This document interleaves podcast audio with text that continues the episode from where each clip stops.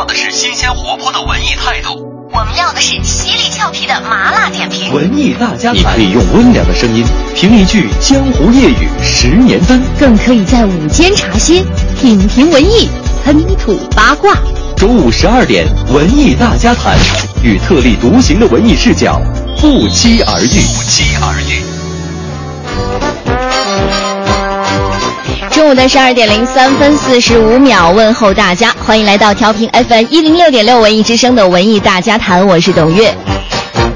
今天是二零一五年的六月十二号，周五又来了。八十六年前的今天，不简单。有故事的他们，创造了历史的今天。曾经过往，当下此时，也能隔空对话。今天其实不简单。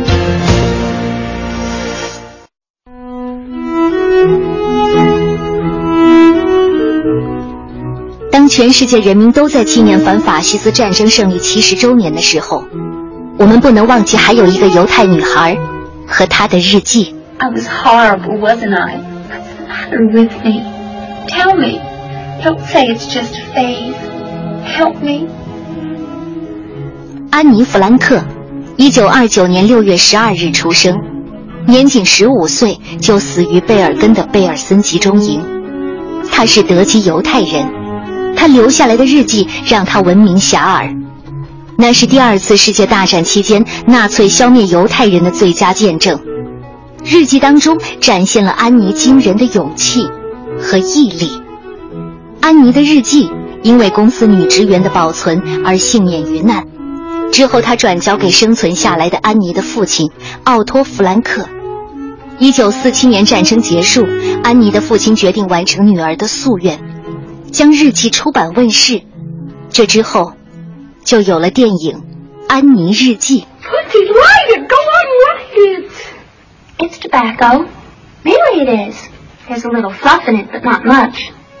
作为一名成长中的少女，安妮在日记中吐露了和母亲不断发生冲突的困惑，以及对性的好奇，同时对于藏匿并且充满恐怖的二十五个月的密室生活记录，也使这本安妮日记成为德军占领下的人民苦难生活的目击报道。安妮的最后一篇日记，停留在一九四四年八月一日。三天后。安妮一家因为有人告密，被德国警察逮捕。几天之后，所有人被转送到荷兰的威斯蒂包克集中营。一个月后，隐秘之家的八个人又被转移到奥斯威辛集中营，直到最后的贝尔森集中营。一九四五年三月，安妮姐妹因为伤寒，在集中营丧生。现在，阿姆斯特丹市中心的安妮之家每年有超过五十万的游客会前往参观。当时，这个犹太小女孩和她的家人就藏身在这个小地方，而日记的原稿作为安妮之家永远的典藏，向世人展示。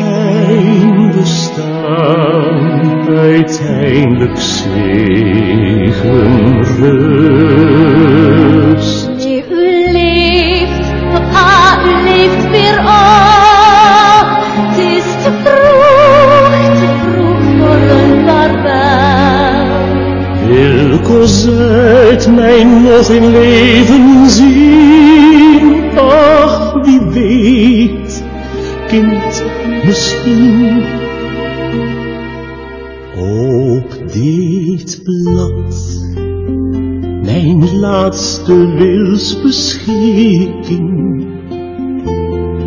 Als ik slaap, lees wat ik heb verborgen.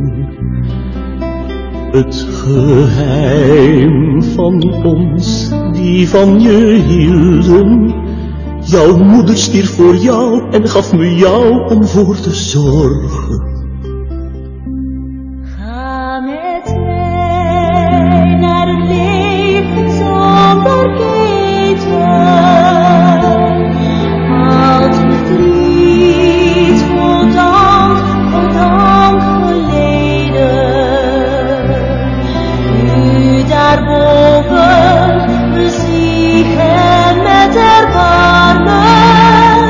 Me alle zonden nu en leid me in uw armen. Neem mijn hand en leid mij naar verlossing.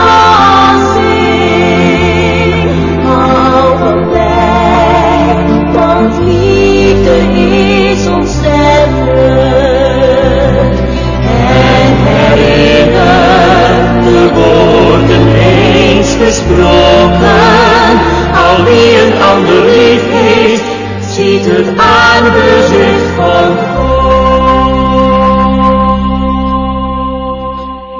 今天是《安妮日记》的作者安妮·弗兰克的生日。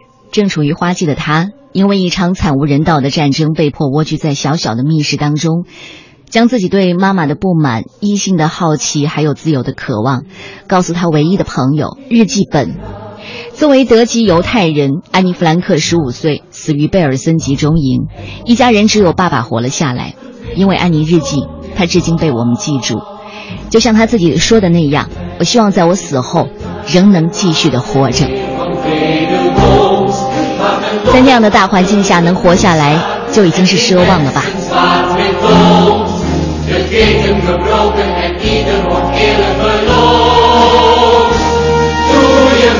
the price of pain for your sins.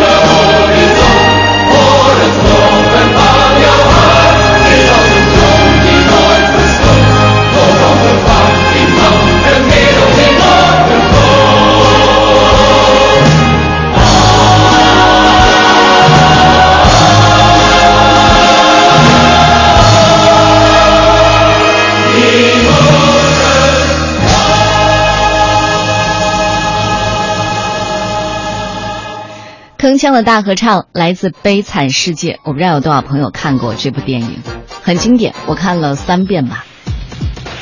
好，马上开始我们今天的文艺大家谈。今天我们聊什么样一个话题呢？在周五这个轻松的时刻，我们聊一聊在和平年代才会生的病吧。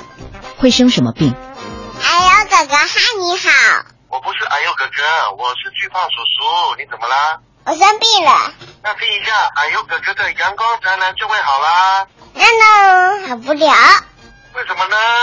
因为是公主病啦。因为是公主病了，没错，这只有在和平年代的时候才会生的病。因为如果说是在安妮那个时代的话，真的活下来就已经不错了。作为湖南卫视《花儿与少年》唯一一个续约第二季的姐姐许晴，最近是风波不断。在上周六晚的时候，在节目当中，因为分配住房问题和队友发生矛盾，购买食物的时候又发生冲突。之后在聊天的时候被问到上一季和这一季哪个玩的更开心，给出的答案是上一季啊，因为人都正常。所有的队友都很尴尬，当然网友也是一片骂声了。不少网友认为许晴的公主病太严重了，自己什么都不会，还挑三拣四的，希望大家都围着她转，不顾别人的感受，反正急了就哭。甚至有人搬出了另一档旅游节目《花样姐姐》当中的林志玲来阐述什么叫真的公主，什么叫公主病。但是也有人力挺许晴哈，认为她就是有公主命的女人呐、这一切的表现都是因为她很自我啊。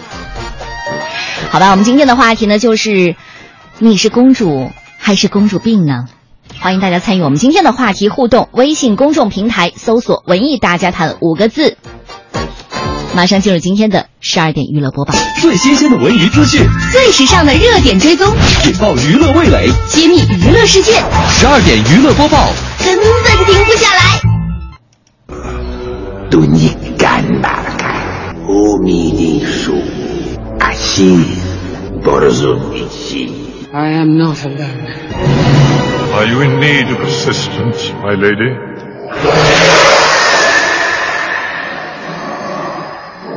You should have stayed dead. 这一幕大家记得吗？是《霍比特人三》当中白袍巫师相助精灵女王的一幕。英国媒体报道呢，英国著名的演员克里斯托弗里，也就是白袍巫师萨鲁曼的扮演者，六月七号因病去世，享年九十三岁。克里斯托弗里生前饰演了包括《零零七》电影当中的金枪客，还有《星际大战》系列当中的杜库伯爵，以及《魔戒》三部曲，还有《霍比特人》系列当中的。萨鲁曼这些著名的角色被英国首相卡梅伦称为是电影黄金时代的巨人。为什么说他是巨人？一米九三的身高。除了丰富的演艺生涯和高产的影视作品之外呢，跌宕起伏的传奇人生经历更是让他闻名影坛，被影迷誉为史上最强战斗力的演员。很多影迷都用“你已经完成了自己的使命”来悼念他。一来是因为中土系列《霍比特人》在今年年初已经完结了，一段波澜壮阔的历史就此画上了句号。对于超级的中土迷来说呢，在这个系列上他没有留下任何的遗憾。二来呢，是因为他传奇的一生。克里斯托弗里从影近七十年，有记载的影视作品将近三百部。早期呢，主要演恐怖片儿。反派角色也是深入人心的，比如说刚才提到零零七最大的敌人金枪人，此外呢还演过科学怪人、傅满洲等等，甚至呢还演过福尔摩斯。不过最知名的角色当然除了星际之外，就是魔戒当中的白袍萨鲁曼了。同时呢他还写书出唱片，去年年底呢还出了一张重金属的圣诞专辑《查理大帝》，但是我记得应该是二零一一年出的吧。其实，事实上，哈，克里斯托弗里呢，真的就是查理大帝的后裔，真的，名门血统。十七岁的时候，他跑去芬兰加入军队打苏联，之后呢，回了英国，加入了长距离沙漠部队，在埃及打纳粹。这个部队有多牛？当时的德国元帅隆美尔亲口说，造成的破坏比任何一支同等数量的英国部队还要大。从埃及沙漠回到英国之后，老爷子呢？还没有尝够这种血腥的味道哈，转身就加入了特种执行队。这支部队干的事呢，就更神秘了，在纳粹占领区执行侦察、谍报和破坏任务。所以呢，他拿了很多的战斗勋章，而英国王储查尔斯曾经颁授他大英帝国骑士勋章。我今天找到一首歌，很有意思哈，八十八岁当时出的重金属的专辑。大家来欣赏一下吧，八十八岁哦。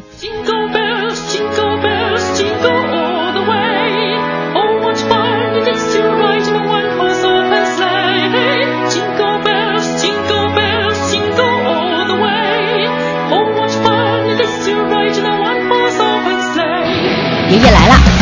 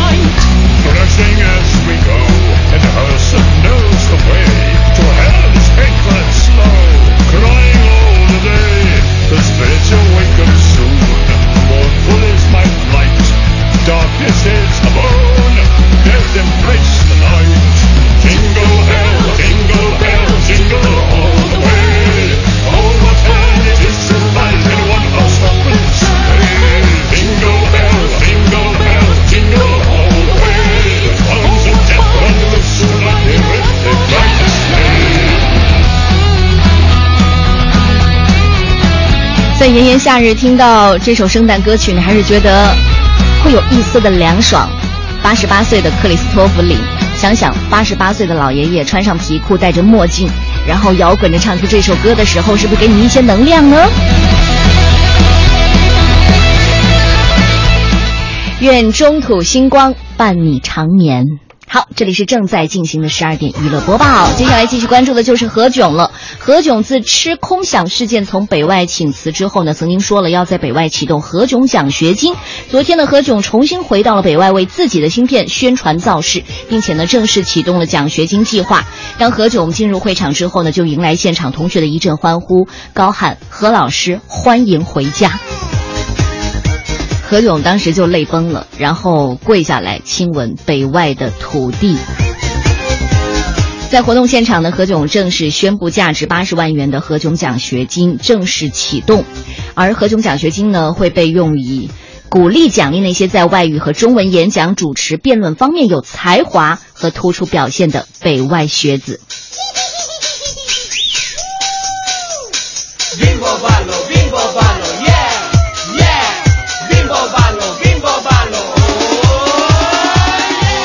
们的十二点娱乐播报还在继续，接下来要关注的就是张馨予了。嗯，不管是和李晨、范冰冰的这个恋爱关系哈，孰对孰错？这一回呢，张馨予真的是被冤枉了。为什么呢？前天呢，曾经有新闻说张馨予受邀出任二零一五年米兰世博会的形象大使，她本人呢也在微博上晒出了照片，写道。感谢意大利政府米兰世博会授予的形象大使，但是却引来一片质疑声。更有网友爆料说，张馨予这次仅仅是受中国旗袍赞助商的邀请去站台的。米兰世博会的官网上形象大使一栏里没有他的名字。不过你知道，今天一大早的时候，世博会官网大使汇总页的尾页就出现了“张馨予”三个字。坐实了他的大使身份哈，这回算不算打了网友的脸呢？我们回头看一下前天晚晚晚上哈，前天晚上。爆出了一组张馨予在米兰世博会现场的旗袍照。照片当中呢，她的妆容很清淡，身着朴素的米色水墨手绘的旗袍，身材十分的婀娜。新闻还指出呢，张馨予受邀出任2015年米兰世博会的形象大使，是继朗朗国际女影星玛利亚古辛诺塔之后，米兰世博会授予形象大使称号的第三位演艺界的人士，也是第一位拥有该头衔的中国女演员。然后呢，他随即在自己的微博上就晒出了这张职业装的照片哈。哪知道呢，这微博一出，网友的质疑声就铺天盖地的来了。有人在下面评论说：“炒作归炒作，但是别造假，行吗？”现在好了吧？因为前段时间冰晨恋当中那种歇斯底里的表现哈，这回真的是被冤枉了。张馨予呢，还是表现的十分的淡定的。毕竟是吃过亏嘛，不过呢，当他瞬间收到几千条的评论之后呢，全部都是质疑他在炒作的。十一分钟之后，张馨予又发了另一条微博：“我终于承认这个世界根本不相信真相，唯有做好自己，问心无愧，不放弃也死不了。”还配上了心灵鸡汤：“一切困难都是消业障。”骂我的人都是渡我的菩萨，我会感恩菩萨们让我业障消除。我们每个人都会有意无意的造口业，都有业障，没有谁能做到独善其身，唯独不停的反省和忏悔，重新开始，谁都有选择更好的生活。这应该是暗示要脱离冰晨恋的影响吧，开始新的生活。其实，如果是我们回头想一想哈，当年真的是当年。范冰冰也是在网络的暴怒症当中崛起的，对不对？女人一定要爱自己，让自己终身美丽。这拥抱极美好，爱有千斤重，重过无涯的铁路。你那手指在笨拙再粗，肌肤也被你修补。从前那一位。永未能做到，是你去唤醒我，努力才能被爱慕。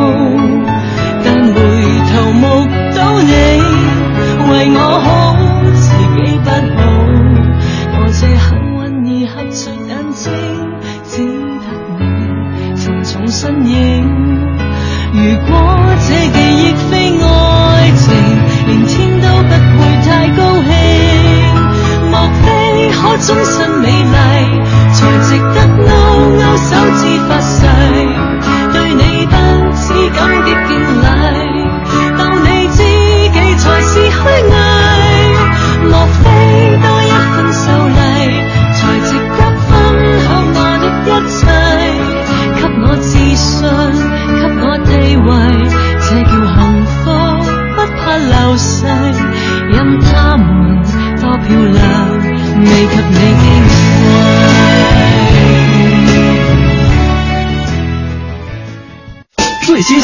资讯，最时尚的热点追踪，引爆娱乐味蕾，揭秘娱乐世界。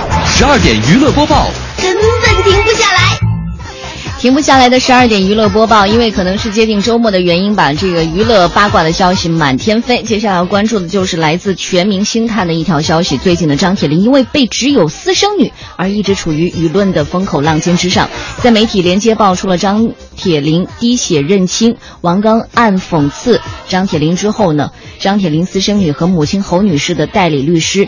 楚律师也和媒体取得了联系，并且向媒体提供了张某的北京医院出生的证明，还有抑郁症的鉴定结果，以及和张铁林的短信记录、亲子鉴定协议书等等证据。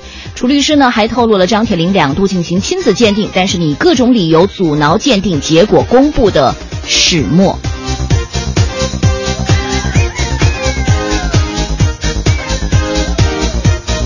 滴血认亲，我怎么觉得这个桥段跟《还珠格格》也太像了？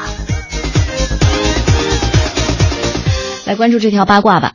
楚律师披露了张铁林和侯女士相恋并且生了一个女儿的往事。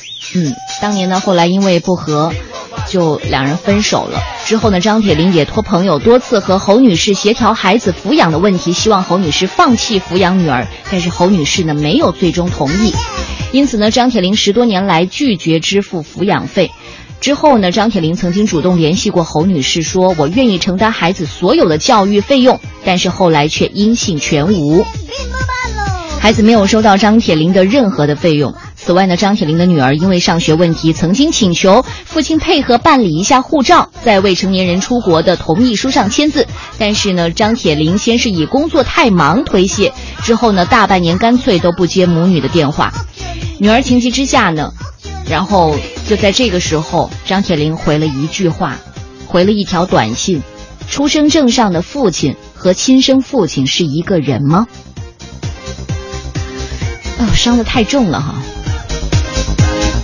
所以现在呢，在二零一四年八月份的时候呢，医院也出具了病情分析报告，说，呃，这名女孩现在呢被诊断患有抑郁症，因为从这个病情分析的报告单张呃当中显示呢，就是孩子患有抑郁症状，应该就是父女关系还有自己的身份问题，感到父亲在欺骗自己。我觉得终归是人家的家务事，所以在这件事情张铁林没有做出一个表态之前，其他人就别瞎搅和了吧。挺糟心的哈。来来关注一下冯导。前天呢，冯小刚在北京参加某品牌的活动，一身白衬衣现身的他全程白帽子遮面，面容憔悴，好像是这个白癜风的病情加重了。作为国内知名的大导演呢，虽然事业稳中有升，赚钱也不少，但是呢，备受白癜风的困扰。嗯，而且我记得哈，曾经小刚导演也在微博上回应过他这个白癜风的病情，当时他还还还挺解嘲的，自己在说。我常遇热心人苦口婆心的劝我治疗脸上白癜风，而且呢免费献出了祖传秘方，在此呢一并叩谢。这病呢在下就会存了，不是不识好歹，皆因诸事顺逐，仅此小小的报应添堵，远比身患重疾要了小命强。这是平衡，也让厌恶我的人有地放矢，出口恶气。再者呢，哪怕是治愈了，我也变不成吕布、黄晓明。顶多就一个不用打底色的杜月笙。当时这微博发出之后呢，还是得到了多数的这个网友的支持哈，说这个冯导你真是真性情，真是真性情，这也太豁达了吧？好吧，人生谁也说不清楚。酒局下半，我们要的是新鲜活泼的文艺态度。我们要的是犀利俏皮的麻辣点评。文艺大家谈，你可以用温良的声音评一句江湖夜雨十年灯，更可以在午间茶歇品评文艺，喷吐八卦。中午十二点，文艺大家谈，与特立独行的文艺视角不期而遇。不期而遇。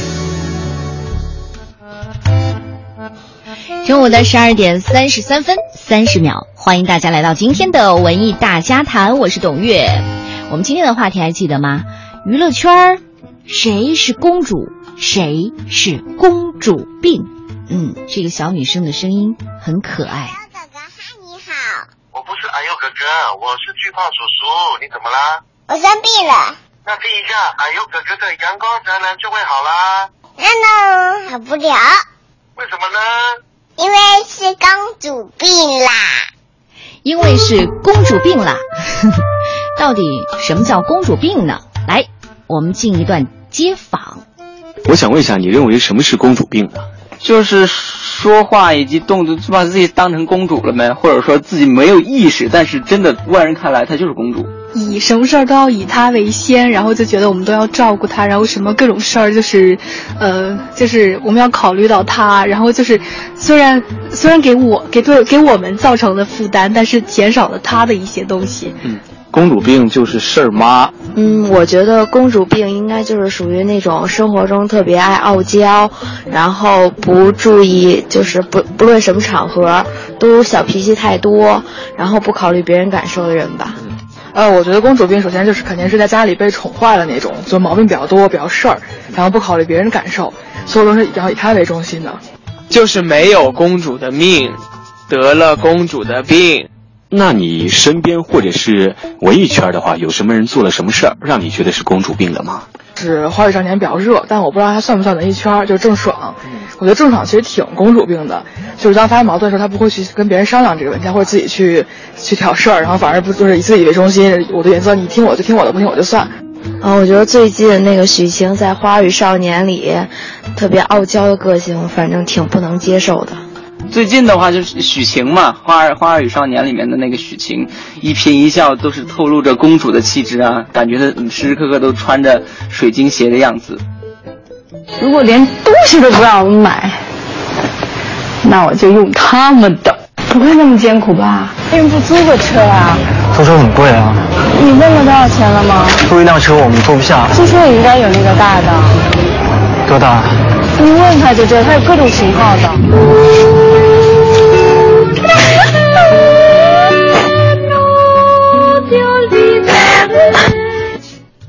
听出了吗？这是被点名的许晴，没错，在《花儿与少年》的第一季当中呢，就有人说了：“哎，怎么那么难伺候啊？”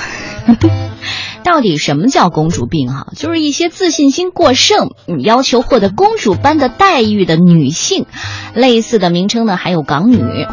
公主病呢，大多都是未婚的年轻女性，当然现在呢也被颠覆了。比如说，你看，四十好几了吧，都四十五了，说你是冻龄女生吧，也不合适。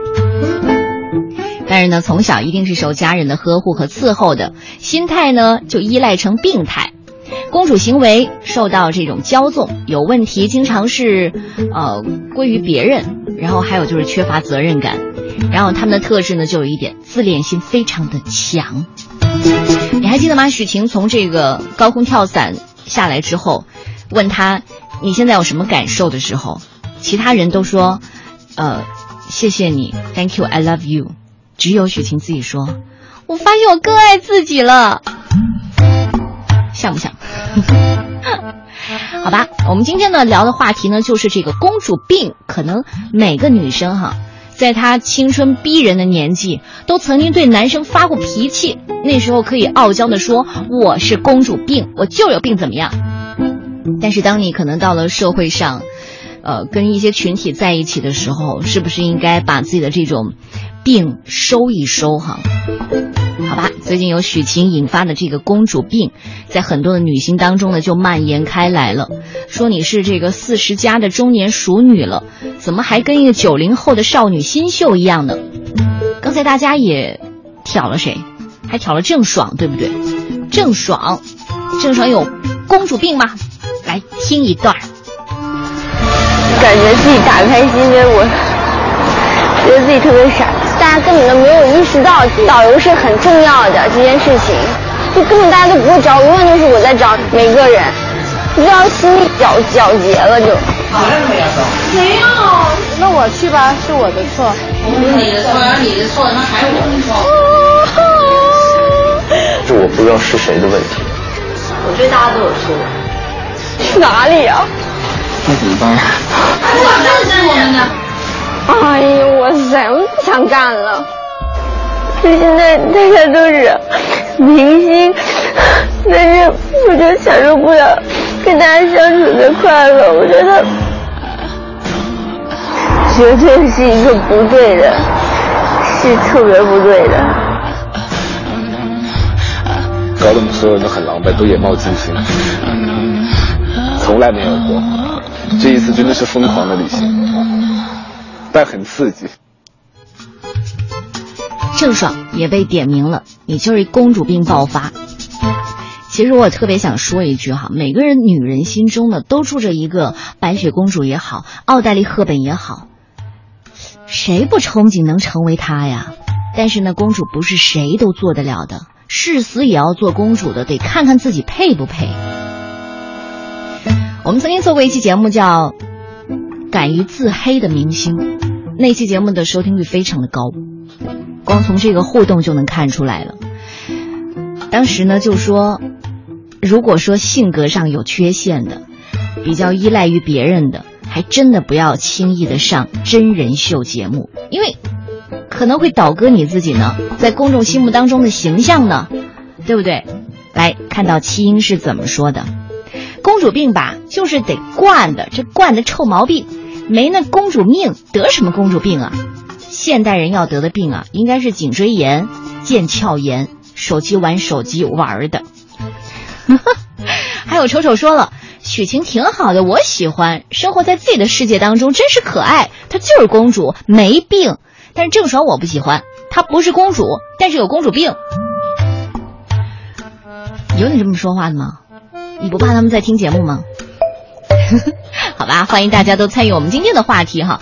说到这个公主病的话呢，真的是不仅仅在娱乐圈，可能在我们自己身上都会有这个公主病，对吧？只是说，因为她是公众人物，因为她在一档收视率非常高的节目，然后呢，你看到了，你就想点评一把。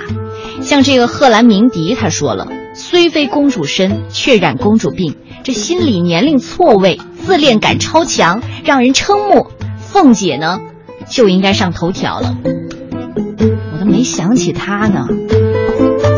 其实，在娱乐圈呢，我们今天说好好的盘点一下，到底谁是真的那个那个公主哈？与许晴，还有和郑爽相比较的，就是林志玲。Is that that's not ours? That's not ours for him. Table number five. Table number five. We need a margarita too. We need a margarita. Oh, we need a margarita. Oh, margarita. He sent it to other table. 你们有去过土耳其和意大利没有？就在那个里面门。因为我是唯一一个男的。可以哦。我在想。Oh, margarita. He sent it to other table. Can we have it? La vista Margherita la attrice. Our table, our table. Oh. 哦，这是林志玲在《花样姐姐》当中，呃，当时在吃披萨的时候呢，就大变脸了哈。林志玲也会撒娇卖萌啊，但是你会觉得从最开始的不能接受，到现在你会觉得很自然。就比如说，我们单位很多同事到现在呢，开车导航的时候都喜欢点志玲姐姐。但是你发现没有，就是在嗯真人秀当中的时候，林志玲真的是有很多时候，呃，摄像机不是专门去拍她的，但你会发现呢，如果是你真的追着她看的话，你会发现，她很多的那种表现真的是很本能的那那种感受。还有一点呢，当然不是说在她的这种表现上了，呃，当然一起去的另外一位姐姐不是晕船吗？当时你知道志玲一直在旁边照顾，甚至呢她在拿这个塑料袋的时候，都都巴不得把手接过去，就是希望可以照顾一下另外一位姐姐。哎，所以啊，还有呢，就是她是学霸，因为她在大学里呢学的是西方美术史。嗯，当时呢，呃，李治廷呢就评价她说了。林志玲是个才女。当我知道她是多伦多大学毕业的时候，当时就惊呆了。她非常的深藏不露。我为了介绍这次旅程的景点呢，做了很多的功课，有时候呢难免也会说错，但是林志玲都知道，因为她在大学学的就是这个西方美术史嘛，但是她不会马上过来纠正我，就特别的谦虚，会找到机会跟我说，我记得我以前也读到过，然后这样，李治廷呢就把很多的知识都给补全了。找机会去补充，平时不炫耀，你是不是觉得他更可爱了？那我今天也用它导航一下吧。好吧，今天的话题呢，就是聊一聊这个公主病哈。所有的话题都是因为许晴而起的。我要去晒太阳，我要去学游泳，冲浪板要单手来扛，还不是因为你喜欢阳光男孩，要我奔跑在海浪上，你就飞让我学过来接，要我学游泳晒太阳，因为你说太热。热闹的少年，我在自己童话世界。你说不是人话，怎么叫公主？看来这位公主病得好像不行，哭着说我背叛你。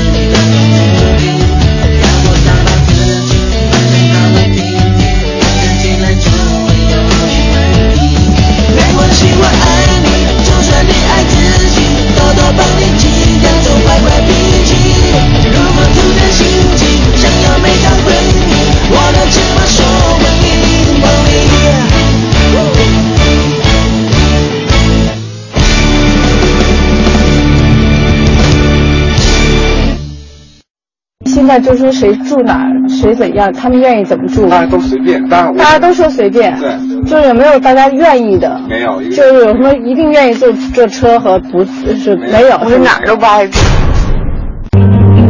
对，有点累。那个累是我不喜欢交流的吃力，其实都是细节反应。你说话，你说的是什么话，对方的反应会怎样，正常不正常，其实就这么一个。你说有多大事儿，真的太没事儿了。今天你上一季玩的开心还是这一季玩的开心啊？上一季。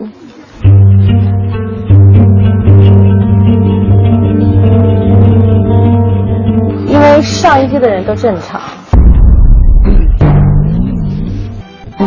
我又挂脸，我又一种脾气，这个，嗯，我没办法，我也不想拗着我自己就，那我就是那样就那样吧。我可以来做这个旅行了，我也不去迪拜了。最后的一道防线，最后的我的一个，我就觉得真的是一个稻草一样的，我真的走不下去了。我圆满失败行吗？你说我们的编辑有多黑许晴啊？他几乎把在《花儿二》当中许晴的所有这种反常的表现都剪辑到一起了。如果是你一直在追看的话，你会觉得，嗯，他是有一些大小姐脾气了。但是人家许晴自己说了，我来参加《花少二》呢，就是觉得自己还有成长的空间。如果这一季结束之后呢，大家都觉得我及格了，那第三季我就不来了。但是对于网友的评价呢，他也说，我更注重的是我自己的感受，别人怎么评价都没有关系啊。对于撒娇这两个字，就是懂你的人，真的是，就是你撒娇，就是你做错事儿了，他们都会为你去找个理由，然后去原谅你。不懂的呢，就会是反之的。不懂的呢，就是反之的。包括许晴的助理于小姐就说了，如果你近距离的接触过许晴的话，应该也有自己的感受。我并不想过多去解释什么，就像她说的，她就像颗榴莲，爱她懂她的人会非常的爱她，但是不爱不懂她的人，就连闻都不想闻的，好吧？公主病，你还有什么要表态的吗？是不是在你身上也有这样的公主病的毛病呢？刚才有朋友说了啊，我受不了志玲姐姐的娃娃音啊。商业武长安说，公主病有病的公主终究是公主，而得公主病大多的都不是公主。说到底呢，就是心理的依赖症、身心差、身心差实症哈。昆凌也是榜上有名的，那又怎样？人家就是被周杰伦宠着。你看刚才听到那首歌《公主病》，就周杰伦写给她的。还有谁有公主病在这个娱乐圈里？他算不算？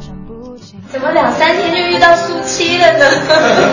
而且我很遗憾的是，我知道我接下来一两年要休息，因为我准备要有小孩，所以我知道我可能不会暂时不会当导演，我没有那个机会。